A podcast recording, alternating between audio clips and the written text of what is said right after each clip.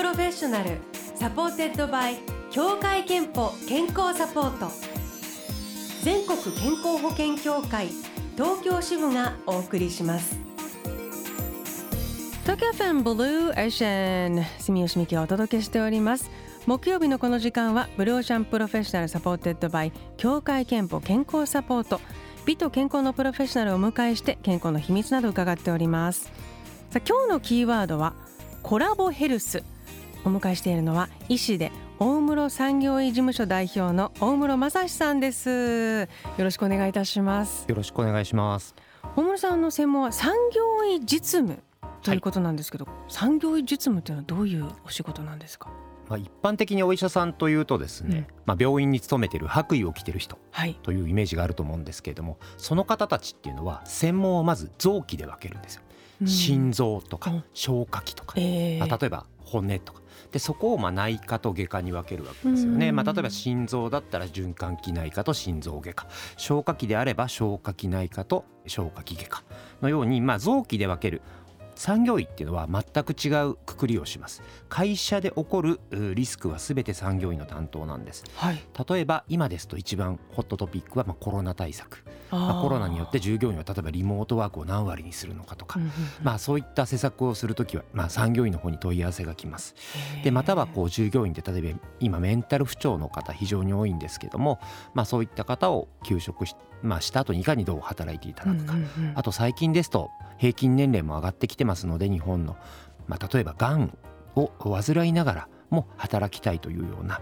方働くことと病気をの治療することこれ両立していくというようなことのまあ支援活動などなどが産業医実務ということですね。そして今日のキーワードがコラボヘルスなんですけれどもあのブロシャのホームページでコラボヘルスという言葉を知っていますかとアンケートを行ったところ知っているがおよそ10%知らないがおよそ90%で、まあ、多くの方に馴染みのないワードのようなんですけれどもずばりこのコラボヘルスというのは何でしょうか、はい。コラボってまあ一緒にやるってことですよね、まあ、簡単に言えば。はい、でじゃあどこと一緒にやるか、まあ、これ企業で言うとこれは健保組合と会社。この2つが一緒にやりましょうってことですよ。うん、で健保組合、えー、というところは、まあ、皆さんこう健康保険証って持ってると自分の入ってる健康保険組合がわかると思うんですけども、うん、そこの活動には2つの活動があります。一つはお金を徴収してそれでまあ病気になった時にそのお金を支給するという、うん、まあ、いわゆる保険会社の保険ですよね。でもう一つの保険は健康の健と書いた保険。いわゆるヘルスケア事業ですね自分の保険に入ってる人間が、まあ、しっかり健康であってもらうための活動。じゃあなんで、えー、憲法がそんなことするかって言ったらそれは医療費を預かってるので、うん、まあ、膨らむ医療費をまあ抑制したいというところが一つ。で会社というところはもちろん従業員の健康管理をすることはまあ使命ですし、それはまあ生産性向上にもつながるしあとは労務管理のリスクにもなる。で今までこの2つ、えー、会社と健保組合って別々にやってた。だけども、まあ、この2つがまあ別々にやると効率が悪いので協力できるところは一緒に協力していこうじゃないかというのがまあ近年の流れなるほど。これがコラボヘルスですね。じゃあ企業と健保組合っていうことはそのそれぞれの個人は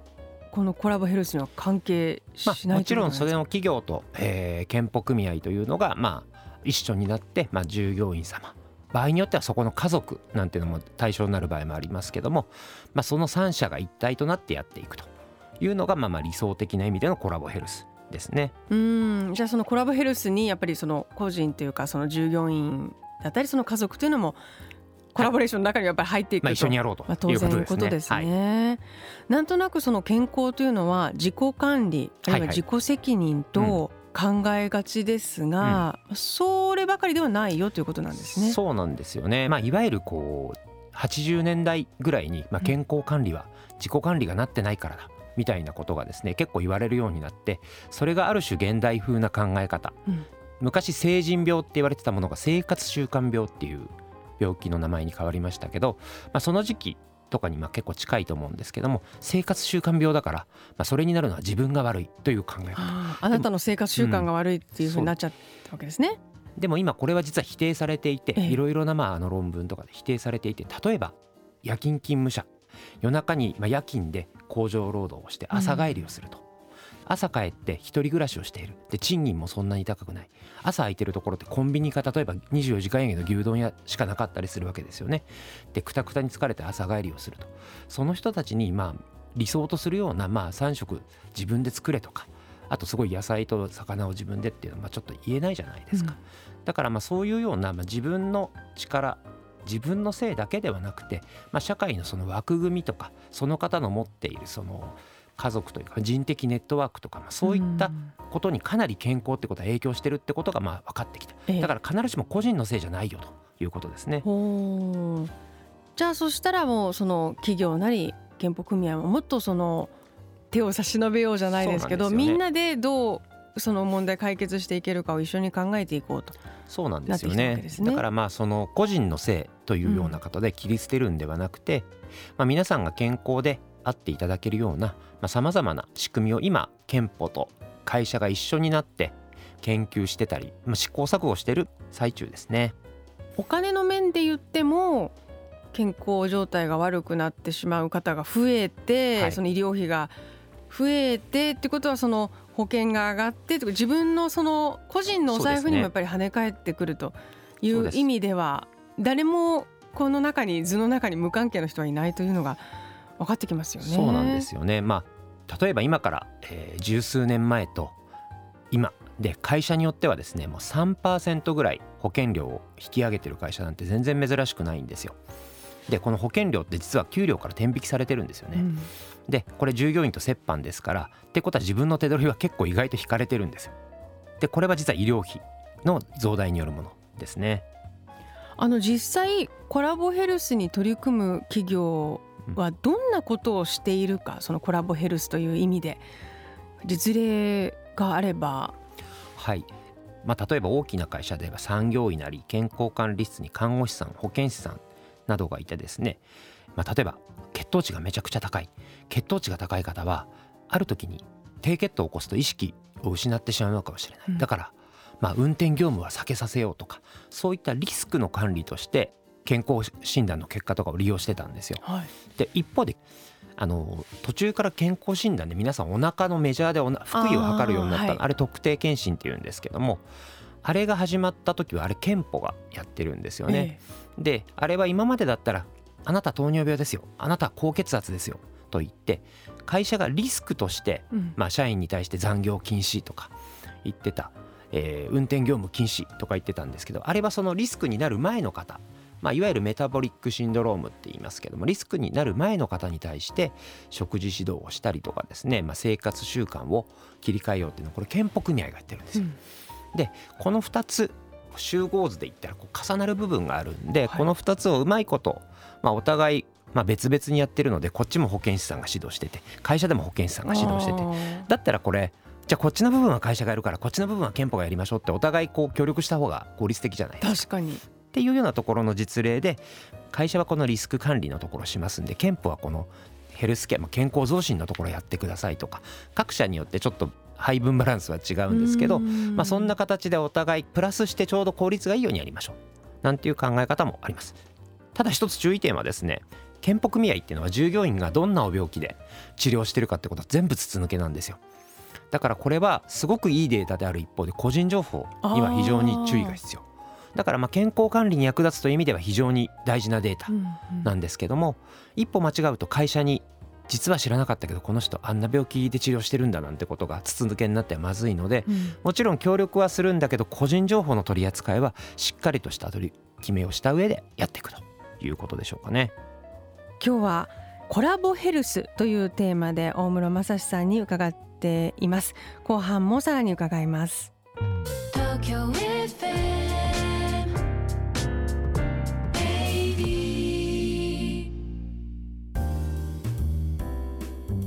Ocean Professional supported by 協会けんぽ健康サポート。今日は医師で大室産業医事務所代表の大室正心さんにお話を伺っております。コラボヘルスというテーマで伺っておりますが大手企業ベンチャー企業などおよそ30社の産業医を大室さん担当されているそうですけれども産業医の重要性に着目したのはそもそもどうしてだったんですか？はい。医療が医療だけで完結できるものっていうのはですね、まあ、手術室の中とかはもちろんそうかもしれませんけども、うんうん、世の中的に多分少なくなってくるだろうなと、まあ、例えば糖尿病一つとってもですねその人のライフスタイルとか場合によっては働き方とか社会的な階層によって全然医療的なデータが変わってくると、まあ、そんなようなことがまあ言われてた時期でしたので、まあ、社会と医療というところの両方がまあつながっている。越境領域としての産業医っていうところに非常に興味を持ちました。大手企業では取り組みがそのコラボヘルスね進んでいるというお話も前半は伺ったんですけれども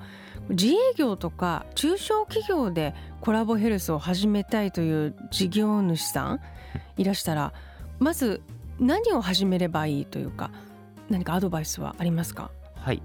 まずは競技の狭い意味での、あのー、コラボヘルスということであれば憲法と会社ですのでまずそれは自社憲法がないところでも憲法組合には皆さん入ってます、それは業界憲法。例えば自動車なんとか憲法とかあの関東 IT 憲法とかその業界の憲法、はい、またはですね、まあ、あの協会憲法さんみたいな大きな憲法。そこのホームページ見ているとどんな健康管理の活動をしてるかっていうのが大体書いてあるんですよ。うんうん、でそこは憲法さんがちゃんとやってくれてる分野なんでちゃんとまず従業員個人で活用すると。でそこの足りない部分うちの会社に欲しい部分を会社に足していくっていうのが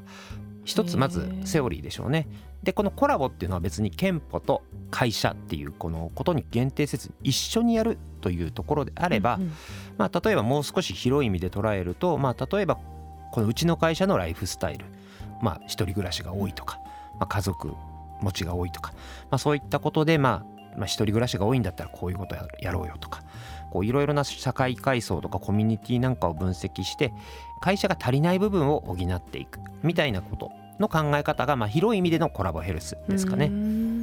じゃあまず本当知るところからスタートして。そうですね。まずはまあ意外とですね健保組合のホームページ見るとあこんなのタダで使えたんだカウンセリングサービス10回無料あ知らなかったとか皆さん結構自分の持ってる健康保険証を見てそこのページに行ってみると意外とタダで使えるサービス結構多いんですよ。だからそれまずまずそこ見てください。小さい会社だったら職場でこうそれを機に話し合いの機会を設けたり例えば、うん、なんか健康の悩みってあるみたいなことって、うん、あのおもむろに話しづらいと思うんですけどそうですね。なんかそういうね実はあのうち周りもみんなだけど家族がとかね、うん、何か出てくるかもしれませんし、ね、まずはコミュニケーションなのかなということも思いました。はい、さああのリスナーの方々からの健康の秘密もブロシャに寄せられているんですけれども大森さんにも一緒に聞いていただきましょう。会社員の女性の方46歳ミントさん。コラボヘルスを最近知りました。家族単位で健康管理するという発想は初めてなんですがやってみたいとも思いました。健康習慣は規則正しい生活を送ることをしています。食事も適度に運動不足も解消したいので散歩をしてカロリー消費をしていますと。家族単位で健康管理する。家族の中のメンバー同士が一緒に健康を作ろうというのも確かにそこもコラボですね。そうなんですよねだからまあ今結構、まあ、その人とのつながりということがかなり健康に影響するという論文がたくさん出てきてまして昔僕が研修医で入った病院ですと心筋梗塞のリスクファクターに単身赴任って入れた方がいいんじゃないかって言ってた先生もいるぐらい要するに、まあ、当時の男性は自炊するのが苦手な方が多かったですので、うんうん、単身赴任になった瞬間に毎日コンビニ弁当になったりすると。まあ、これも要するにつながりによって健康がずれてくると。だからやっぱ人とのつながりっていうのが非常に大事。まあこれは別に家族に限らずですね今ですと皆さんで、まあ、例えば匿名で一緒にみんなでマラソンをするとかあの食事管理をするっていうようなことをアプリの中で仲間を集めてやるっていうのがあるんですよ。だからそんなような形で、まあ、必ずしも家族というユニットはもちろん、まあ、非常に強いユニットだと思うんですけどそれ以外にも今はさまざまな方法がありますので人とのつながりっていうのはかなり健康というところでは結構キーワードになります。ですので、まあ、確かにこうやって家族単位でやるというのは非常にいいと思いますね。もう一通参りましょう専業主婦の41歳ミルクとチーズさん3歳の息子との散歩が日課です。あとスキンケアをしながらスクワットをしています。乳液や化粧水を塗ってお肌に馴染む間にスクワット20回。子供のためにも元気で健康なままでいたいですといただいております、まあ、これも今のお話を伺ってから聞くと、息子さんとコラボヘルスをしているんだっていうふうに、なんか聞こえてくるんですね。やっぱりあの散歩でも何でもこれもルーティンにしてしまうっまあ、それが一番いいんですよね。ただそこに持っていくためのまあ最初のモチベーションみたいなところだとあの人間まあもちろんね自分のためだけでもまあもちろんいいんですけどやっぱりモチベーションの一つのドライブかかるのは人のためっていうところですよね。その時にやっぱり、えー、お子さんのためっていうモチベーションってのは非常に強いものだと思いますので、まあ、これもすごくいい発想じゃないかなと思います。ありがとうございます大村さんご自身の健康の秘密を伺いたいんですけれども健康の秘密はまるまるですではい。健康の秘密ですね。まあ健康法に飛びつかないってことですね。健康の秘密は健康法に飛びつかない、はい、ううよくあるじゃないですか。もうこの食べ物がすごくいいとか、はい、必ず健康法っていうのはですね昔から言われてるように血圧を上げないとかですね適度な運動とかカロリーコントロールってめちゃくちゃそれだけでも死亡率とかすごい下がるんですよ。うん、で今までさまざまなことがやって生成されたことって要するにみんな知ってることなんですよ小学生でも。うん、でそこに勝ることって出てこないのでやっぱり普通にカロリーコントロールとか適度な食事運動して、まあ、睡眠適度な睡眠 適度な運動これに勝ることって凡事徹底なんですよね。ねでそれ以外のことは正直まだあの第一エントリーなんで。まだちょっと様子見る。なるほど。凡事徹底。いいですね、はい、ありがとうございます。このコーナーではあなたの健康の秘密募集しております。毎週1名様にクオカード3000円分をプレゼント。今日はミントさんにプレゼントいたします。あなたもぜひ、えー、ブロシャーのホームページにあるこのコーナーのバナーからお送りください。ということで今日は医師で大室産業医事務所代表の大室正史さんをお迎えしてお話を伺いました。どうもありがとうございました